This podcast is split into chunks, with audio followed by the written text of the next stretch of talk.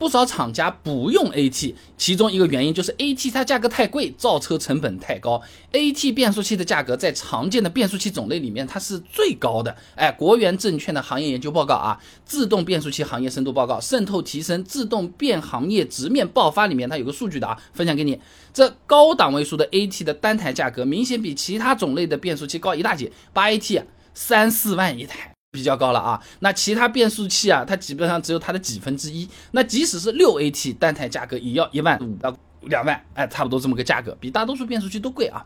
那对于不少预算有限的家用车来说，AT 就显得太贵了一点。以前我们视频里面也是有提到过的啊，你一台十万左右的家用车，材料成本也就是四五万，你拿差不多一半的成本投入到变速器的这个采购上，的确也不太科学啊。那这就好比说我手里只有二十块钱吃饭，一般不会花十几块钱去买个饮料，剩下的钱再去买饭吃，对不对？那主要。配的均衡一点是吧？那除了不想花钱购买的厂家呢，还有不少厂家连研发也放弃掉了。这是因为 AT 呢，哎，它在研发上存在技术壁垒的。啥意思？AT 变速器的历史它挺长了，早在一九零四年，哎，也就是汽车它刚被发明出来没多久之后啊，哎，其实就已经有使用离合器和制动器等摩擦元件控制的新兴齿轮机构了，哎，也就是 AT 变速器的原型了。那一直研究到现在一百多年过去了，那一些成熟的专利技术都掌握在什么？爱信、采孚等等少数的几个巨头里面，旁人是很难挤得进去了。你说可乐好了啦，那对不对？好喝啊，什么啊，什么各种配方啊竞争啊，你现在最有名的还不是只有只有可口和百事嘛？其他品牌啊，要从这两个品牌里面抢到市场份额，真的很难很难啊。武汉理工大学王哲学发表在《时代农机》期刊上面的论文分享给你。我国车企 DCT 双离合变速器开发现状分析里面有讲到啊，这 AT 的变速器的开发难度很高，在缺少技术积累的情况下，很难研发出性能一流的产品。那不去研发，就只能靠买了，对不对？那采购就有可能会碰到被供应商或者被对手卡脖子这种情况。大众不算小集团了，对不对？这样的巨头也曾经遇到过这样类似的情况。在研发双离合之前啊，那爱信是大众重要的自动变速器供应商，但是爱信是竞争对手丰田控股的，你生产出来的产品肯定是要优先满足丰田他自家的车型使用的，对不对？就好比农村家里种的菜，都是自己家里先够吃了，然后多出来再拿出来卖给人家的，对不对啦？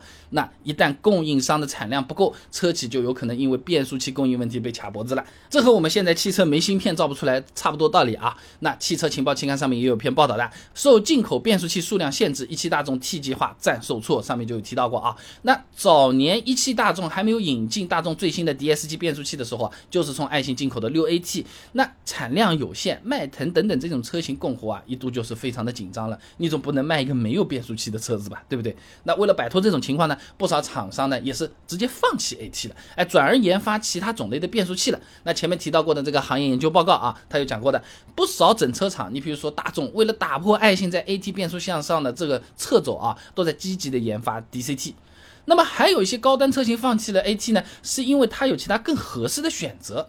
AT 最主要的优势就在于没有什么明显的优势，也没有明显的缺点，哎，性能中庸，哎，它可能换挡速度不如双离合，省油呢不如手动挡，平顺不如 CVT，但是各方面加在一起好像蛮舒服的，比啥都那么好一点点，是这种感觉啊。然而一些特别注重在某一方面的性能表现的这种高端车型，你比如说什么跑车啊什么的啊，呃，在优先考虑性能啊，你。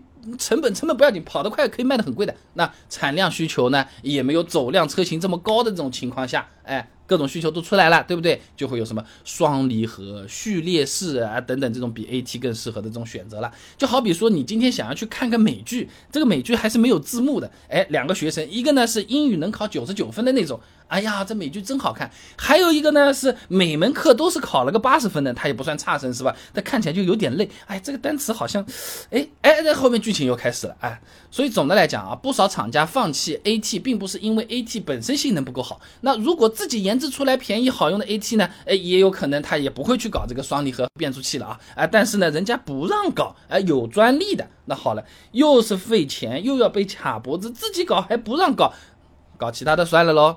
好了，今天的视频呢就先做到这里了。如果大家觉得我这个视频做的还可以的话呢，还请点我的头像关注、点赞、转发给你的朋友，哎，这个是对我最大的支持啊！而且这样你每天都能收到一段超过六十秒的汽车使用小技巧了。备胎说车，我们明天接着聊。